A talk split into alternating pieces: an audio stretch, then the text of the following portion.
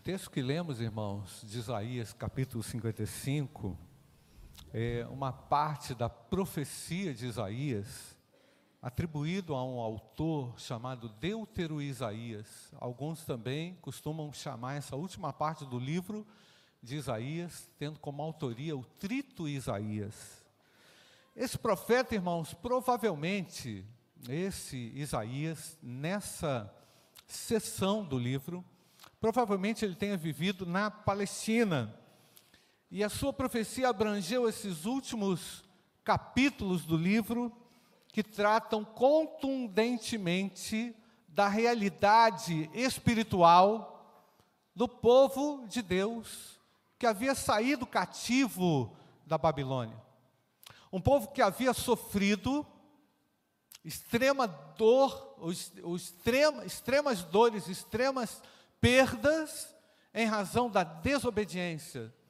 Desobediência a qual Deus mesmo havia os prevenido para que não caíssem, para que não fracassassem, para que não falhassem. Deus queria que o seu povo, mediante a obediência, tivesse estabilidade espiritual. E com a estabilidade espiritual, pudesse cumprir com a vontade de Deus. Porque é assim, quando você alcança uma estabilidade espiritual, a sua conexão com Deus passa a ser mais intensa e o seu desejo de buscar a Deus é retroalimentado pela força, pelo Espírito Santo, pela vontade que se tem de conhecê-lo ainda mais. Mas o povo havia falhado de maneira drástica. E nós estamos tratando aqui, irmãos, de uma sessão histórica que abrange uma, é, é, muitos séculos antes de Cristo, aproximadamente cinco ou seis séculos antes de Cristo. Desde a queda de Samaria, Samaria era a região é, é, é capital do norte de Israel, há 135 anos antes da queda de Jerusalém. Portanto, a queda de Jerusalém, é, como através de Nabucodonosor II, aconteceu no ano de 580 a.C., portanto, 135 anos antes de Cristo, Samaria já tinha caído. E agora, num papel muito dramático, muito turbulento, o povo de Deus vive numa situação de penúria espiritual, tendo retornado do exílio babilônico. Então, nós estamos falando de um profeta que profetizou na Palestina, no contexto do retorno do povo de Deus para Israel. Desses escritores na época, eh, reúnem-se alguns, alguns deles, né, alguns profetas, dentre eles Neemias, Esdras, que narram o retorno da reconstrução e como a reconstrução também foi abençoada por Deus. O nosso Deus é um Deus de reconstruções. Nosso Deus é um Deus de recomeços. Portanto, o povo de Deus viveu intensamente na sua história recomeços. Recomeços difíceis, porque na verdade a cultura havia sido agredida, a língua os costumes, a moral do povo já não era mais a mesma. E é interessante, irmãos, que nos livros de Esdras, nos livros de Neemias, também nos livros de Malaquias, que reúnem informações desse período que antecedeu a chegada de Jesus. Nós vemos ali também comportamentos e observamos comportamentos do povo de Deus, mesmo depois do sofrimento, comportamentos idênticos aos comportamentos anteriores ao sofrimento. Ou seja, há uma estrutura pecaminosa, grotesca no coração das pessoas. Não há confiança sequer no coração. É por isso que também Jeremias, um dos autores daquela ocasião, vai dizer que mais do que todas as coisas, enganoso é o que, irmãos? É o próprio coração, mais do que tudo. Não se pode confiar no coração. Há uma necessidade gritante de se desconfiar daquilo que se sente, quando tratamos de vida espiritual. Porque, afinal de contas, um erro pode passar é, como um acerto muito facilmente, porque simplesmente há uma corrupção, há uma tendência para o mal da nossa carne. Só Jesus é a nossa esperança. Amém, igreja? Agora eu fico me perguntando, irmãos, como um povo que experimentou de um cativeiro tão amargo, tão difícil, tão complexo, com tantas perdas para a família, com tantas perdas para a nação, com a, com a, a própria identidade da nação comprometida, não é?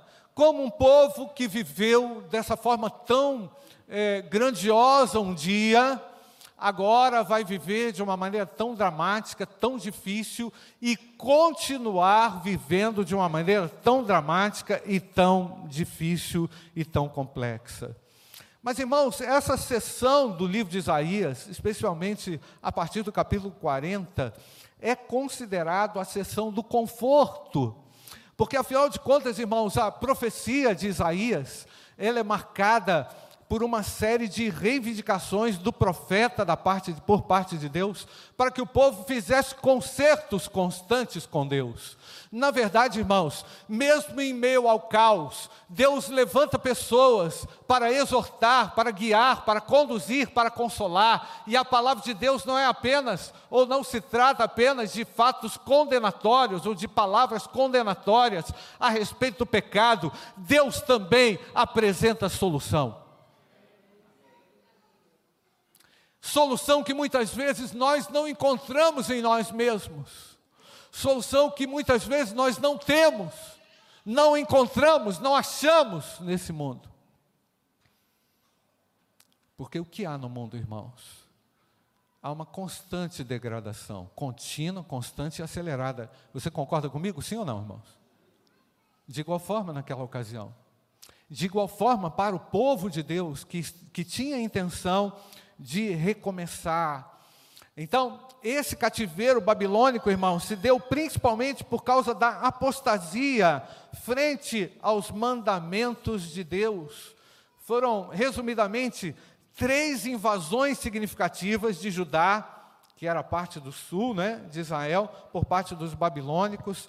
primeiro aconteceu em 605 a.C., a segunda invasão, 597 antes de Cristo, e uma outra terceira aconteceu em 586 antes de Cristo. Eu queria fazer um destaque aqui na minha consideração a respeito histórica, não é, religiosa, a respeito desse fato, não é, a respeito desse povo nessa ocasião. É, o destaque é que dos cinco, né, dos últimos cinco reis que Judá teve, Três foram levados em cativeiro: o rei Jeoacás, que foi para o Egito, o rei Joaquim e o rei Zedequias, também cativo para a Babilônia. Sendo que, irmãos, a morte, a, a situação final do último rei de Israel, a situação de eh, Zedequias, foi uma situação muito cruel todos os seus filhos foram assassinados na sua frente. Os olhos do rei Zedequias foram arrancados. E esse homem viveu até o fim dos seus dias no cativeiro babilônico. E nunca mais na história Israel teve outro rei. Portanto, irmãos, a subida a estabilidade, a ascensão e a queda de Israel é muito bem definida e narrada pela Bíblia. E é, e é, interessante observar, irmãos, que a Bíblia não esconde os erros, não é? ela não joga a sujeira para debaixo do tapete. Deus mostra e revela o caráter maligno do homem mas ao mesmo tempo oferece esperança. Eu louvo a Deus, irmãos, porque quando a gente olha e analisa um pouquinho mais o contexto histórico da situação que envolveu esse período, que foi praticamente o último período da monarquia judaica, vemos um povo caindo num vácuo histórico tremendo. É, se tem pouquíssima narrativa bíblica, quase que nenhuma, absolutamente nenhuma, em quatro séculos, até Cristo aparecer. Existem evidências históricas, não é?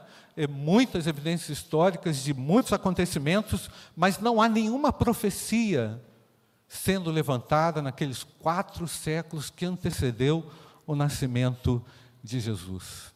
O mundo então agonizava, Israel então agonizava, o povo chorava, o povo lamentava, o povo se ressentia. E é interessante, irmãos, que quando você olha o salmo de número 30, 137, nós não vamos ler, que é um salmo que ah, os hebreus escreveram no exílio, ah, eles ali retratam uma dor tremenda, porque afinal de contas, eles não podiam ter mais a sua própria cultura, eles não podiam desenvolver mais livremente a sua própria fé em Deus, eles não poderiam viver mais as alegrias do templo, não é? de retornarem à casa de Deus, ao culto a, e aos sacrifícios. Mas, irmãos, há ali no Salmo 137 uma descrição terrível e lamento daquilo que eles não tinham e não conseguiam perceber com ah, aquilo que eh, lhes era devido naquele momento, porque em nenhum momento o Salmo 137 apresenta a necessidade de arrependimento. É incrível, irmãos, como a dor muitas vezes leva o indivíduo a se tornar realmente uma, uma fonte seca, mas sem nenhuma perspectiva sem nenhuma condição de retorno. E assim viveu esse povo. Escrevendo no Salmo 137, eles lamentam a respeito das perdas, das dores, das dificuldades, dos traumas, ameaçam os inimigos, os invasores, mas não chegam àquela conclusão tão necessária e tão real é? para a restauração espiritual eu queria que você prestasse atenção em alguns pontos interessantes aqui, olhando um pouco mais o contexto do capítulo 55. Observe que nós lemos a partir do versículo 6, mas nós vamos, não vamos é, trafegar muito pelo, é, pelo texto, mas eu quero só destacar o versículo primeiro, o, o Guilherme vai colocar aí para mim, do capítulo 55. O capítulo começa com um convite aos sedentos. Eu queria que você lesse aqui comigo, contexto agora do capítulo 55. Vamos ler o texto? A todos vocês.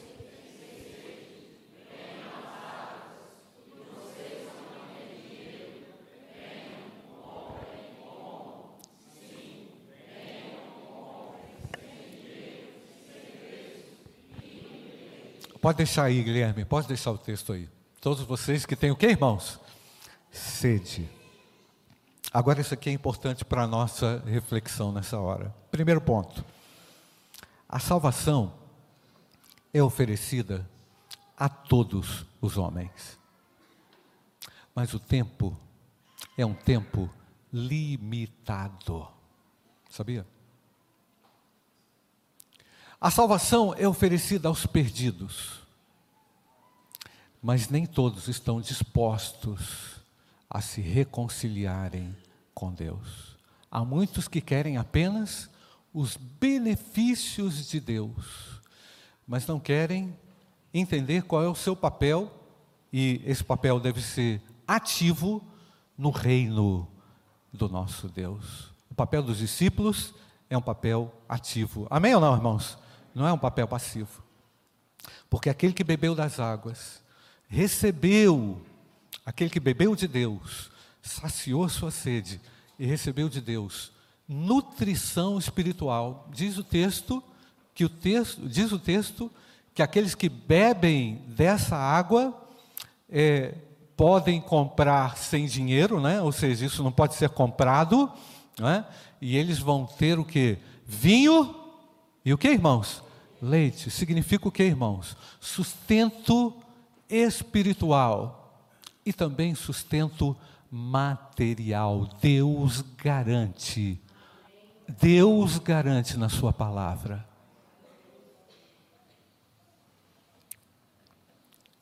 Deus não somente dará gratuitamente água, mas algo muito mais substancial. E o profeta destaca isso de uma maneira muito grande, muito poderosa. No versículo 2, Guilherme.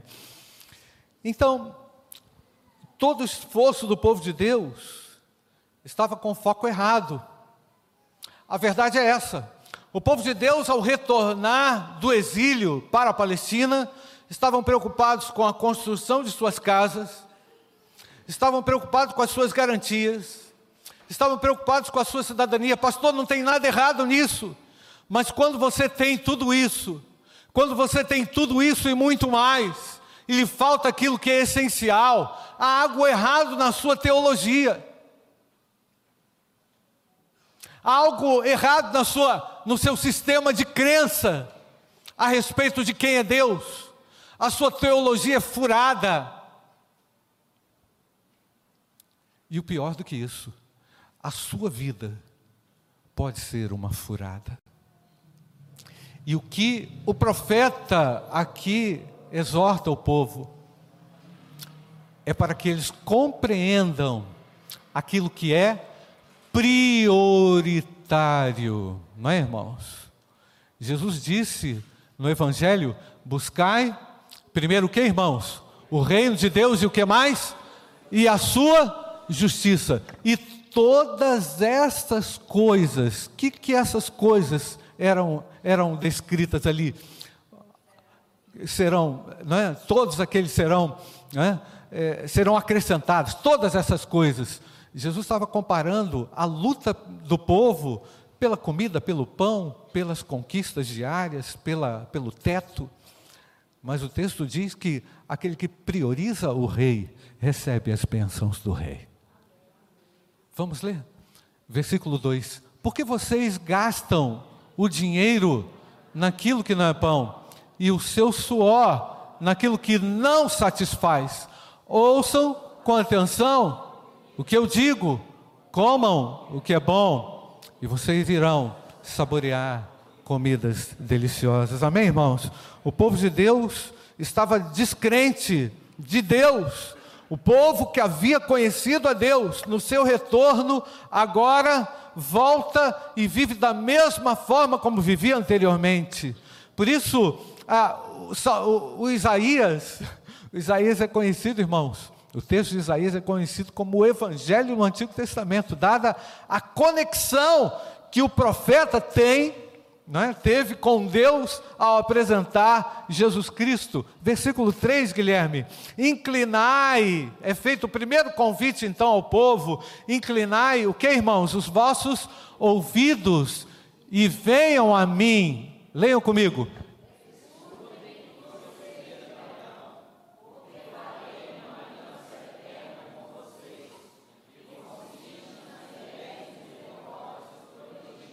Glória a Deus, amém, irmãos?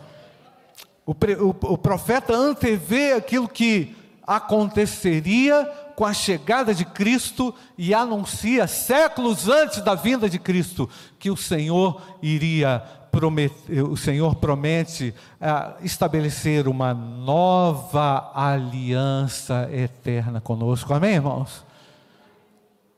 Como a Alessandra falou ainda há pouco, em 2033 daqui a alguns poucos anos, né, irmãos? 2033, vamos celebrar dois mil anos da volta, da, da vinda de Jesus, né, à Terra. E como estará o cenário mundial? Eu creio que nós vamos fazer muito esforço para evangelizar o mundo ainda, amém, irmãos? Mas quando a gente olha, é, tem gente que não consegue olhar no dia de amanhã. Tem gente que não consegue enxergar perspectivas mais além do que hoje né? exatamente pelo caos que, que, se estabelece dentro de si mesmo. O homem, gente, precisa ser restaurado à imagem e à semelhança do nosso Deus. E vemos nessa profecia de Isaías a chegada do Messias, queria estabelecer um novo pacto. E eu quero falar com você, meu querido, que está aqui nessa noite perdido, desorientado, tentando se encontrar. Pastor, o que, que aconteceu com o meu casamento? O que, que tem acontecido com a minha vida? O que, que tem acontecido com os meus filhos? Meu querido, eu quero perguntar a você: você deu atenção ou tem dado atenção ao que Deus tem falado a você? Porque os ouvidos precisam estar abertos à palavra do nosso Deus, amém, irmãos? A palavra é vida, a palavra traz perspectivas boas, positivas, a palavra nos dá vitória, a palavra, quando internalizada, propulsiona a vida do homem, dá a ele nova vida. Ele compreende, irmãos, ele compreende que muitas coisas se perderam pelo caminho, que as prioridades foram invertidas e que agora o Senhor precisa assumir o primeiro lugar. Eu quero falar com você que entrou aqui perdido, que está num processo de reconstrução Talvez você se identifique muito bem com o povo de Israel, na sua tentativa de se erguer, mas, meu querido, não se distraia mais com o pecado, não se distraia mais com aquilo que vai trazer ruína, destruição para a sua própria alma. Deus quer salvar em Cristo a sua alma. Ele pode mudar a sua vida, Ele mudou a minha vida. Você foi mudado por Jesus? Diz glória a Deus, amém, irmãos? E eu quero fazer uma outra pergunta: será que você tem essa sede? Porque é assim, eu vou explicar para você, presta atenção. Você se cansa, tá? A vida cansa, tá? Você entra num, num, num período de exaustão, onde nada mais passa a fazer sentido. Nós temos vivido, irmãos, dias muito complexos para a humanidade, na nossa sociedade, dias completamente esquisitos, onde somente Jesus deve ocupar o primeiro lugar no nosso coração. Eu quero falar com você que está reconstruindo a sua vida, que está com desejo de reconstruir a sua vida, que está com sede, venha às águas e beba. Esse é o convite de Deus para você.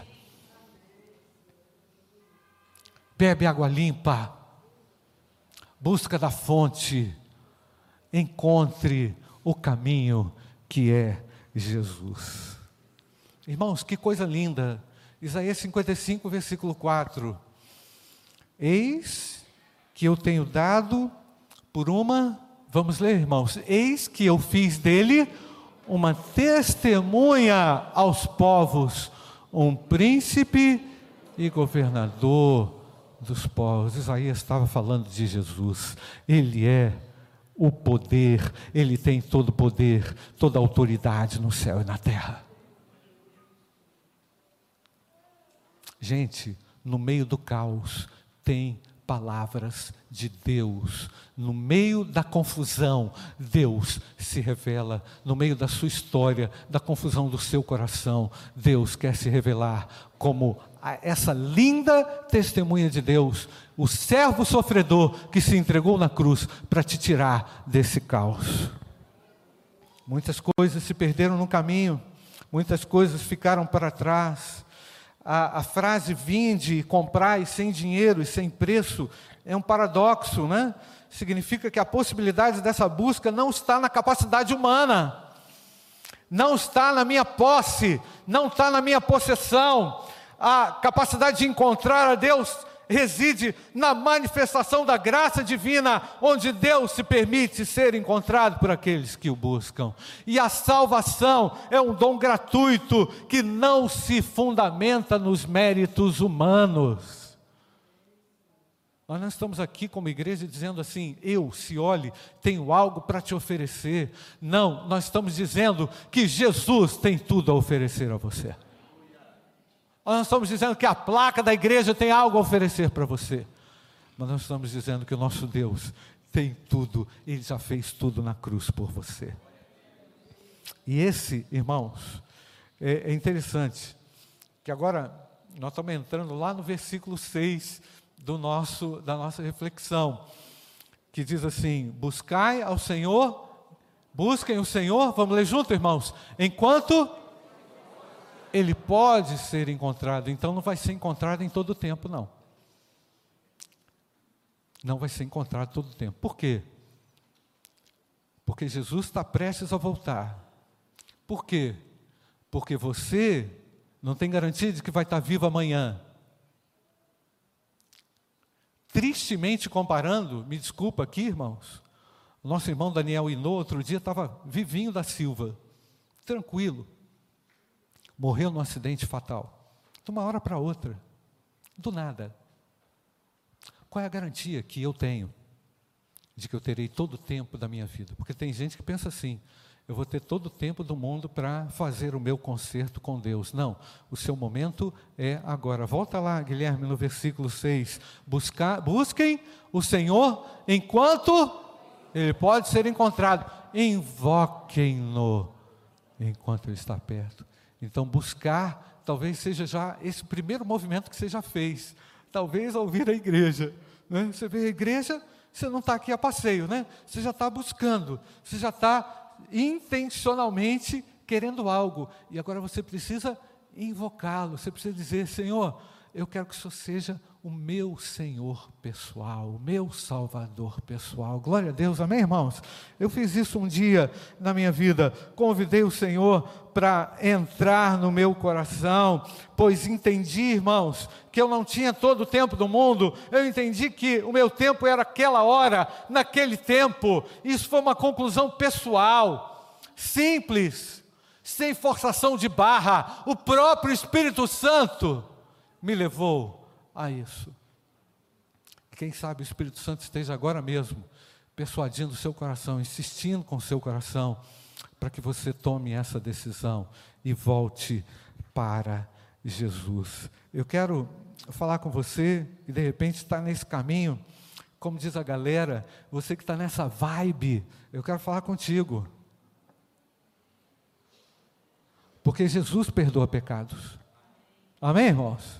O texto diz, 1 João, capítulo 1, versículo 9: se confessarmos os nossos pecados, Ele é o que, irmãos?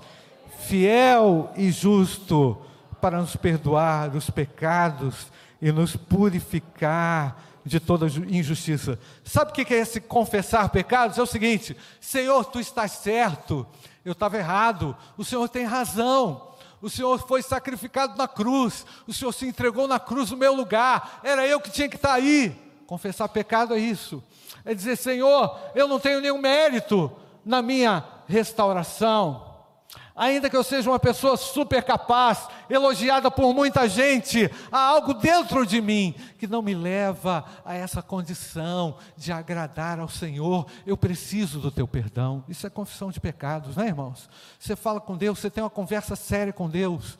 Senhor, não importa o dinheiro que eu ganho, não importa a fama que eu tenho, não importa a posição que eu ocupe, não importa a minha, minha condição social, econômica, não importa a, a minha capacidade de planejamento, não importa nada disso, eu deixo tudo isso diante do Senhor. Eu quero que Jesus tenha o controle da minha vida, amém, irmãos?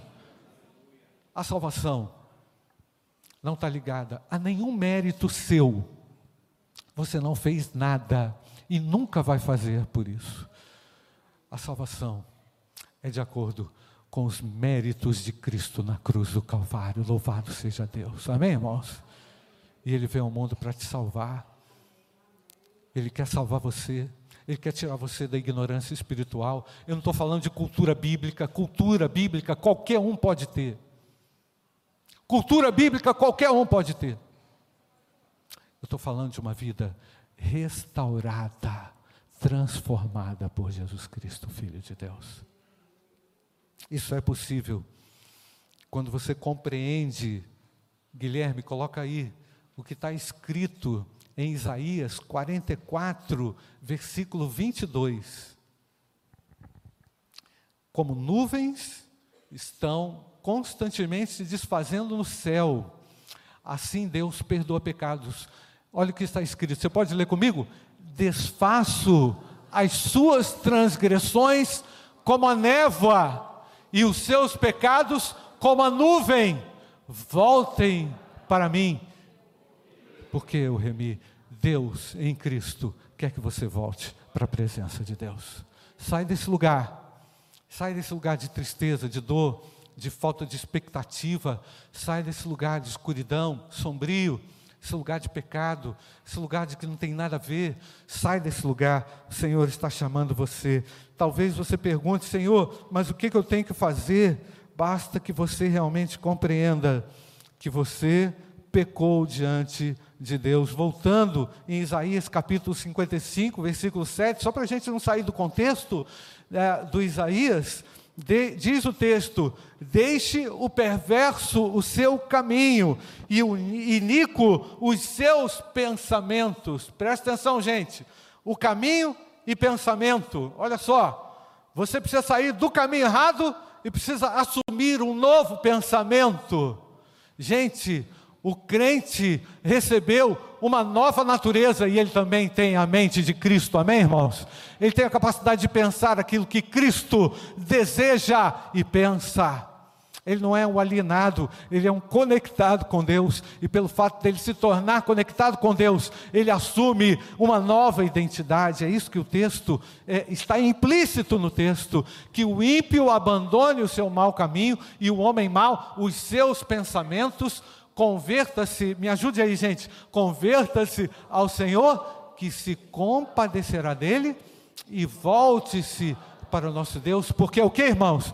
Porque Ele é rico em perdoar. Glória a Deus, você pode aplaudir o Senhor, Ele é rico em perdoar pecados. Ele é rico em perdoar pecados. E agora eu quero falar contigo nessa hora, meu irmão.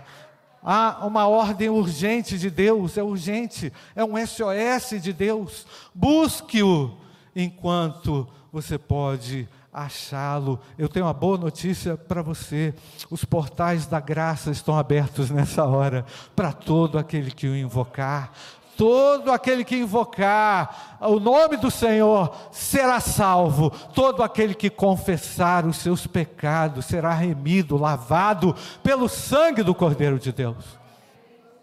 Não importa o quanto você conheceu da igreja, não importa o quanto você conhece da Bíblia, não importa a sua cultura, o seu status social, o seu dinheiro, o seu carro novo, os seus empreendimentos, não importa nada disso, a sua nova posição, a sua promoção, nada disso, nada disso importa. O que importa agora é você ter um encontro pessoal com Deus. Amém, irmãos? Você veio aqui para esse encontro pessoal, e esse encontro é um encontro restaurador.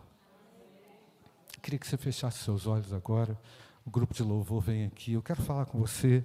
O Espírito Santo hoje te chama. Não adie essa decisão. Não deixa para amanhã. Não pensa que não é com você. Não pensa que Deus não queira você remido, lavado, salvo. É, eu queria que você, nessa hora, considerasse não aquilo que eu estou falando, mas aquilo que o Espírito Santo está falando. Porque é Ele quem atua no seu coração agora. Você recebeu um convite para vir na igreja, você veio de bom grado, de educação, mas você não sabia que você ia ter um encontro com Deus. Deus quer nessa hora que você se renda a Ele. Ele não desistiu de você. Ele, com amor profundo, te ama. Eu quero que você ouça isso aqui, gente. Porque assim como a chuva e a neve descem dos céus, e para lá não voltam, sem que primeiro reguem a terra e a fecundem e a façam brotar. Brotar para dar semente ao semeador e pão ao que come. Assim será a palavra que sair da minha boca, diz o Senhor. Ela não voltará para mim vazia mas fará o que me apraz e prosperará naquilo para que a designei.